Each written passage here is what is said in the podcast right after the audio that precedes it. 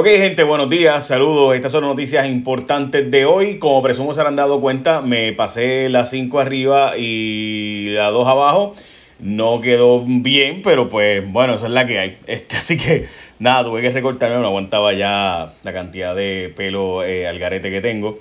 Así que tengo al garete, pero menos pelo por lo menos. Ok, eh, como les estaba diciendo, ustedes saben que todos los días yo las noticias importantes del día, así que por favor si pueden eh, verifiquen en jfonseca.com todos los links con las noticias importantes y puedes suscribirte para que te llegue por email todos los días y demás. Para aquellas personas que me preguntan sobre el escrito, pues sí, pueden ir todavía, como ustedes quieran, las veces que ustedes quieran, ¿verdad? A verlo por escrito, etcétera. Ok, so van a jfonseca.com y ahí está, puedes poner tu email para que te llegue todos los días.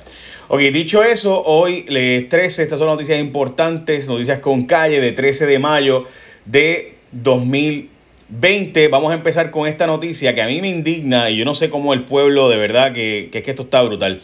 Vean esta gráfica. Eh, esta es la gráfica de los precios del gas en el mercado de referencia donde se justificó el aumento del precio del gas en Puerto Rico. Esa es la gráfica. Como ustedes pueden ver, ahí está desde los años 90 hasta ahora, ¿verdad? Y como ustedes ven, ha bajado bastante el precio. Miren ese final del 2020. Les voy a enseñar ahora el precio con números para que eh, no les quede duda a nadie. Si ustedes lo observan en la pantalla, eh, van a ver que el número eh, de precio es .52. Eso fue en noviembre, cuando aumentó el precio diciendo, aquí dijeron, ah, lo que pasa es que miren para allá, ese precio aumentó dramáticamente en noviembre. Les voy a poner ahora la gráfica mejor Ven que dice .529, .523, .548, .56. Bueno, pues ese era el precio. Entonces, cuando dijeron hay que subir el precio, pues es que, es que subió el precio. Vean lo que ha pasado desde entonces para que eso fue en noviembre. Vean lo que ha pasado desde febrero para acá. Miren cómo ha bajado el número dramáticamente el precio. Como pueden ver, esto funciona como una gráfica de todos los días. Y el lunes, eh, por ejemplo, la semana pasada estaba en punto .32.8 y el lunes de esta semana punto .33.6. O sea, estamos hablando de un 40% de descuento, 40% menos, pero aún así el precio del gas sigue como si no hubiera bajado el precio. O sea, cuando nos subieron el precio era porque que el mercado internacional, el mercado Moonbear View, eh, allá, ¿verdad? Pues justifica el aumento, pero cuando baja el mercado. Ah, no, ahí no, no, no se puede hacer. Van cinco meses desde que la gobernadora de Puerto Rico dijo que iba a investigar esto. Cinco meses. Bueno, ok. Dicho eso, estas son las portadas de los periódicos. Cobra fuerza el rastreo de contactos de los municipios. Lo que habíamos, de, lo que habíamos dicho de nuevo del rastreo eh, de los municipios que Tatiana Ortiz Ramírez hace como tres semanas sacó esa información de que en Villalba, eh, Coamo y otros municipios estaban haciendo eh, Este, el contact tracing el efecto de la pandemia en el fisco, que será básicamente el déficit del gobierno de Puerto Rico. La gobernadora y la comisionada buscan que la ayuda llegue. Y un proyecto aguado, que voy a hablar de eso ya mismo, de eh, las farmacéuticas. También, en el caso de los de primera hora, están los transportistas en el limbo. Llega una caravana eh, de estudiantes a las piedras para graduarse en un carro, en los carros y demás. Y devastado el transporte privado, los taxis y demás transporte privado están en la prangana. Esa es la portada del periódico El Vocero. Curiosamente, ¿verdad? Este Grubhub es una de las empresas, diríamos, como Diamond Bite o, o este, Uva o Foodnet, que te llevan la comida a tu casa. Grubhub fue la primera, fue para el 2004, que hacía ya de llevarte toda la comida a la casa y demás. Eh, pues ellos, eh, Uber está buscando comprarla. Para que tengan la idea de cuánto está devastado el transporte privado eh, pues Uber está apostando a que el transporte privado eh, va a colapsar a largo, va, va, a seguir así colapsado a largo plazo y por tanto eh, van, quieren, van a meterse más en el efecto de Uber Eats y están planteando comprar Grubhub. Este, o sea, básicamente Grubhub de nuevo, que es como el competidor de Uber Eats. ok, esto es la portada del periódico Metro. Hubo colaboración, como siempre ha habido. El alcalde de Mayagüez dice que sí hubo colaboración con ATSEF y con la, eh, senadora Evelyn Vázquez para repartir ayudas, lo cual pudo haber sido ilegal y vamos a hablar de eso ya mismo porque Surima Quiñones niega la ilegalidad. Ayer el equipo de J Rayo X entró, Tatiana Ortiz Ramírez, como podemos observar en pantalla, entró al aeropuerto, pagamos dos pasajes. Eh, para ella y, el, y obviamente nuestro, un camarógrafo. Todo eso, por si acaso, fue tomado con un celular. Este, así que gracias a nuestro Iván López que, que hizo un trabajo de camarógrafo este, celularístico. Eh, brutal. Y entonces, eh, como pueden observar, pues esa fue Tatiana Ortiz Ramírez entrando al aeropuerto. Lo que encontramos fue lo siguiente, y les voy a narrar ahora lo que se encontró. Se había dicho en el aeropuerto originalmente que, cuando, que se iba a hacer el contact tracing en el aeropuerto y que lo iba a hacer la Guardia Nacional. Cuando se le preguntó a la Guardia Nacional, no, ellos no son los que hacen el contact tracing, el rastreo de casos. Ok, ¿y quién es? Ah, pues el Departamento de Salud. Se fue al Departamento de Salud y el Departamento de Salud dijo, nosotros, no, eso lo está haciendo Telemedic o la empresa Telemedic. Ok, vamos a Telemedic. Telemedic dice, nosotros, no, nosotros lo que entregamos aquí es un número de teléfono de la gente que se sienta mal, que llame a un número de teléfono, pero nosotros hacemos el contact tracing. ¿Y quién lo hace? Ah, el Departamento de Salud. Fuimos al Departamento de Salud. Ups, este, así que eh, ya saben, gente, así como está funcionando tristemente esto del contact tracing, que ha habido tanta y tanta falta de comunicación, pero en fin, Salud confirmó que no se están monitoreando los casos, el sistema de vigilancia es voluntariamente la gente que desea hacerse la prueba, se hace la prueba, casi nadie se está haciendo la prueba, de los 60 mil personas que han entrado, solo 300. Eh, eh, han dado positivo unas 200 y pico, pero es la prueba rápida. Cuando se hace la molecular, casi nadie da positivo. Al momento suman 30 los casos, by the way, positivos eh, y demás. Tampoco se orientó sobre la cuarentena. Se supone que todo pasajero que llega a Puerto Rico no salga por ahí. Se supone que esté encerrado en su casa. Tampoco se orientó a Tatiana Ortiz Ramírez sobre esto. Eh, te dan un número para que voluntariamente llames si tienes síntomas y te hace la prueba solo si tú la solicitas. Básicamente eso fue lo que encontramos en el aeropuerto. Así que el aeropuerto, eh, honestamente, pues no tiene la culpa del aeropuerto. Yo creo que, ¿verdad? Este, tampoco es que tengamos un brote de casos allí brutal como se había dicho, pero pues la verdad es que este, tampoco está funcionando como se había dicho originalmente. Bueno, gente, esa es la noticia del aeropuerto. La próxima noticia de hoy, quiero tocarla eh, con, ¿verdad? Yo sé que mucha gente está indignadísima. Inelegibles más de 52 mil empleados por desempleo en Puerto Rico. Este número es un número simplemente devastador. Estamos hablando de que el Departamento del Trabajo ha rechazado 52.156 solicitudes por ser inelegibles. 139.236 personas están recibiendo la, ayuda por desempleo. O sea, 136.000, 140.000 están recibiendo los chavos de desempleo. Pero para que tengan la idea, hay más de 300.000 reclamaciones. O sea, a ese nivel todavía. 52.000 han sido rechazados. De esos 52.000 se van a tratar de pasar para que cojan púa. O sea, gente que no calificaba para el desempleo tradicional, que cojan el desempleo de como si fueran contratistas independientes. ¿Qué pasa? Que los pasados días se aprobó, básicamente la pasada semana, 6.501, o sea, básicamente estamos aprobando 6.501 reclamaciones por semana. A ese tren tardaría meses adicionales, todavía a estas alturas, que los 300.000 que están solicitando, pues les lleguen las ayudas. Si están atendiendo 6.501 nuevos reclamantes aprobados y hay 50.000 rechazados, significa que están rechazando básicamente casi la misma razón que los que están aceptando. Eso significa esto que esto va largo. Para que tengan la idea, el lunes se recibieron 3.682 nuevas reclamaciones. esto fue el lunes, el lunes, gente. Y el programa PUA recibió 87.800 reclamaciones nuevas. Hasta el 11 de mayo se habían desembolsado 85 millones de los cuales 67 millones han sido ayuda suplementaria. Es decir, básicamente que esto continúa siendo un serio problema en Puerto Rico, simplemente el atraso es inaceptable a estas alturas todavía. Pero continúa las cosas así. Se ha dicho que hay que buscar de los 10.000 empleados públicos que están en su casa, y estoy seguro que muchos de ellos están deseosos de ayudar, pues buscar la forma de que nos ayuden y que puedan, porque simplemente no va a dar abasto con 200, 300 empleados. Hay que poner miles de personas el programa, este, esta empresa privada de 500 más que están ayudando tampoco va a dar abasto. Si lo que logran entrar son 6.000 semanales, significa que hay miles y miles de personas que simplemente no han obtenido la ayuda del desempleo. Eso no es una cuestión de, de verdad o opiniones, es una cuestión de realidades, triste, tristemente, honestamente. Bueno, eh, hay que decir también que, eh, ¿verdad? Eh, otra noticia importante es que el entretenimiento, todos estamos buscando estar entretenidos y demás, y estamos informados. Y ahora DirecTV añadió más canales para ti, especialmente también canales de noticias. Yo estoy loco con Bloomberg, por ejemplo. Por eso, mis amigos de DirecTV tienen la mejor alternativa de entretenimiento con planes que se ajustan a ti y que puedes disfrutar en tu casa con tan solo 48 horas. O sea, si tú llamas, te ponen DirecTV en tu casa en 48 horas o menos. So, 620-5220. Llámate al 787-620-5220 o visita garantiadirectv.com. 620-5220, gente. Llama que en menos de 48 horas te ponen DirecTV en tu casa. Así de cool. By the way, aprovechen y pregunten por la oferta de HBO por 12 meses. Por ejemplo, yo tengo DirecTV en mi casa.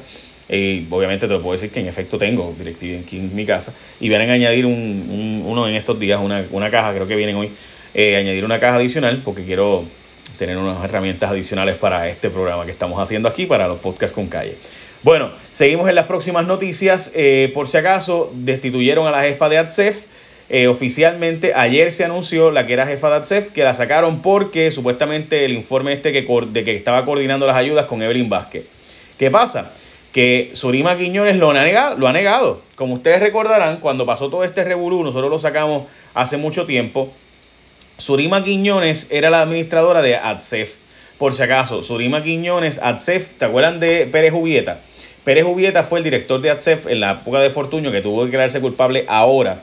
Porque Pérez Jubieta, como ustedes recordarán, traqueteaba con la subasta y él se declaró culpable, ¿verdad? Pérez Jubieta era el que iba siempre al COE, que representaba a la Secretaría de la Familia, Surima Quiño, eh, perdón, este, al Glorimar Andújar y demás.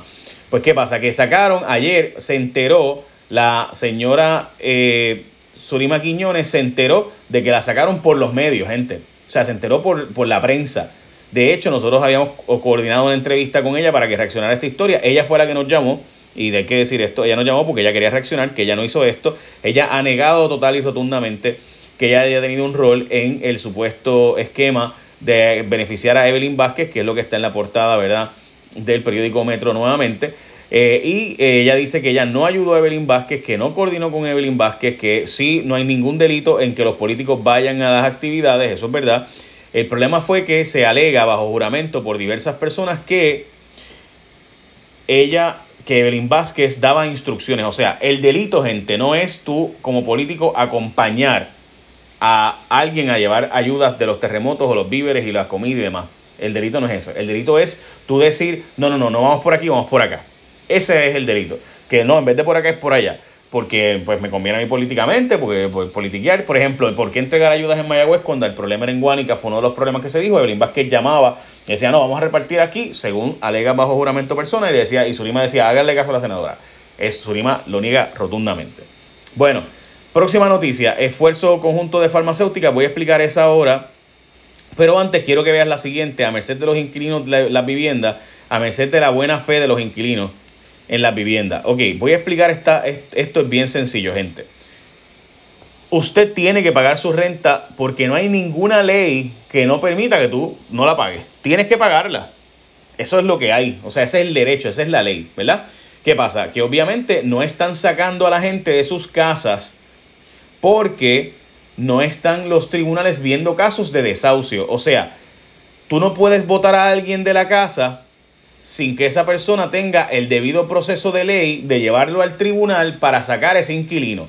Es decir, si tú tienes ahora mismo una casa rentada, no te pueden sacar legalmente. Eso no significa que cuando esto acabe no te puedan sacar. Sí pueden sacarte si tú no has pagado la renta porque tienes que pagar la renta. O sea, este es el asunto. En el tribunal no están viendo casos de que te puedan sacar. No lo están viendo, no lo van a ver hasta ahora. Por otro lado, se supone que tú sí estés pagando la renta y tienes que pagarla legalmente. Ok, brevemente, eh, para terminar, el esfuerzo conjunto por farmacéuticas, esto es un, disparate, honestamente, de la comisionada residente y la gobernadora, ambas lo saben. Mire, gente, el problema es el siguiente, hay un proyecto de ley que eh, hay varios proyectos de ley, pero en particular uno respaldado por Nidia Velázquez y la representante Plaskett, de las Islas Vírgenes, que lo que hace es que da unos incentivos o ayudas para que corporaciones se ubiquen, farmacéuticas, que salgan de China las farmacéuticas, salgan de la India y se ubiquen en los territorios. Para eso están pidiendo que Puerto Rico no pague el guilty, básicamente un impuesto de llevar productos a Estados Unidos, ¿verdad? ¿Qué pasa? Que Puerto Rico no pague ese impuesto. Puerto Rico tiene que pagar ese impuesto actualmente, pues están planteando básicamente en el proyecto de ley de Nidia Velázquez es que no se pague eso. Eh, quiere la, la, comisión residente básicamente que no nos den una ventaja competitiva, que compitamos, que compitamos con los estados. ¿Qué pasa? Que ella está haciendo eso porque le conviene la estadidad, ese argumento. El problema es que si vamos a competir con los estados, si tú eres una empresa de China y tienes dos opciones, tienes que escoger entre ir a un estado o venir a Puerto Rico, ¿qué tú vas a escoger? Bueno, Puerto Rico tiene un costo de luz más caro, costo de agua más caro, Costo de transportación por tener que usar los barcos más caros del mundo también más caros. Además que somos una isla, obviamente. Así que usted no va a ver que las farmacéuticas se van a ir a Hawái. O sea, usted va a ver que se van a ir a Rhode Island, a Massachusetts, ¿verdad? Estado de los Estados Unidos donde hay eh, presencia farmacéutica, el Triángulo de North Carolina. Pues eso, o sea, usted Puerto Rico tiene, o sea, si tú eres una, una, farmacéutica, tienes dos opciones, escoger un estado o escoger a Puerto Rico. Alguna que otra vendrá aquí, pero necesitamos un volumen mayor y por eso hace falta una ventaja mayor para Puerto Rico. Pero como eso, según ellos, va en contra de esta idea, pues no lo quieren. O sea, tiene que ser que se echaben los empleos, que se echave la economía. Para mí esa lógica no tiene ningún sentido porque cuando mejora la economía, si ya estás dentro de Estados Unidos, entonces ahí, dices, ah, diablo, Puerto Rico va a aportar a la economía, pues vamos a dejarlo que sea Estado. Pero esa no es la visión de la comisionada residente ni de la gobernadora. Grave el panorama deficitario, se plantea que va a haber un déficit enorme en Puerto Rico. Obviamente, en la mayor parte de los estados está pasando lo mismo. By the way, aquí está el proyecto que rescataría a los estados. Los demócratas están planteando un proyecto de 3 trillones de dólares para ayudar a las ciudades y estados de los Estados Unidos, que está ahora mismo en una situación bien deficitaria. Y hay un problemita. Miren lo que incluye en ese proyecto. Esto es lo que plantean los demócratas, ¿verdad? Ayudar a los estados y demás. Los republicanos dijeron, eso no va a pasar. Ese proyecto como está no tiene ni un minuto de break. Pero Mitch McConnell, el presidente de los republicanos del Senado, dijo que van a legislar para darle inmunidad al patrono por si te da COVID en el trabajo no puedas demandar o si vas a demandar sea limitada la respuesta del patrono. Véanlo ahí. The Senate will instead act on separate legislation intended to limit legal liability for businesses. O sea, en mi opinión, véanlo ahí, es un artículo de Bloomberg. También el Departamento de Salud hoy ha publicado en el periódico El Vocero vacantes en diferentes puestos, entre ellos para enfermeras, también bioestadísticos y asistentes de laboratorio y educadores en salud, data entry del Departamento de Salud. Así que saben, están buscando gente para trabajar en esa área y también en el caso de eh, el, ¿verdad? la autoridad de acueducto y alcantarillado está buscando también empleados para otra área. Por último, eh, debo decirles que en Suecia se ha, ha, habido un aumento de casos, especialmente de gente de la tercera edad, pero aún así eh, Suecia está planteando ahora hacer medidas más estrictas, pero recuerden que Suecia es el país que ha estado diciendo eh, que ellos no van a cerrar, las escuelas han continuado, los cines han continuado, los museos han continuado, todo ha continuado, pero han tenido más muertes que los países vecinos, especialmente en centros de envejecientes. Ellos habían dicho que han tenido un problema de centros de envejecientes y ese ha sido el problema real que han tenido. Aún así, de reporte del Financial Times, que la economía de ellos va a sufrir igual que como el resto de eh, Europa, o sea que dejar abierto no realmente ayuda a la economía del todo porque al no haber demanda, no haber, o sea, suficiente gente comprando de otros países de Europa, no hay suficiente turismo, no hay suficiente, etcétera, etcétera, etcétera, pues aún así se afecta bastante la economía como si fuera cualquier país. China ha tenido que cerrar nuevamente ciudades, entre ellas la ciudad de Shulan, completa, varias ciudades están en encierre completo, en cierre obligatorio por brotes de casos. Y de nuevo en Wuhan van a hacerle prueba a los 11 millones de seres humanos allí. Y este es el robot que está usando Amazon para eh, con luces ultravioleta matar el coronavirus. Esas son noticias más importantes de hoy. Eh, en el caso de Puerto Rico, debo añadir que eh, hay 2.230 casos positivos a coronavirus y 115 y una muerte adicional y 30 contagios de anoche. La Universidad de Puerto Rico va a soltar los chavos del CARES Act finalmente, que serían unos 1.300 por estudiante. No es exactamente 1.300, depende de ciertas consideraciones, pero en, en promedio o sea, cuando tú sacas el número, después ser entre 650 y esa cantidad. Eh, así que es importante que sepan eso. Y Uber ve la pandemia para largo, como les había dicho, y se mueve a comprar, eh, a, hacer más Uber Eats y comprar Grubhub y demás. Básicamente, ahora sí, esas son las noticias importantes de hoy. Recuerda que la gente de DirecTV tiene un número para que en 48 horas te lleguen y pongan DirecTV en tu casa y tienen más alternativas de entretenimiento, un paquete desde 27.99, eso está súper cool. 620 52 20 687 620 5220 o entra a directv.com 620 5220 y échame la bendición. Buen día.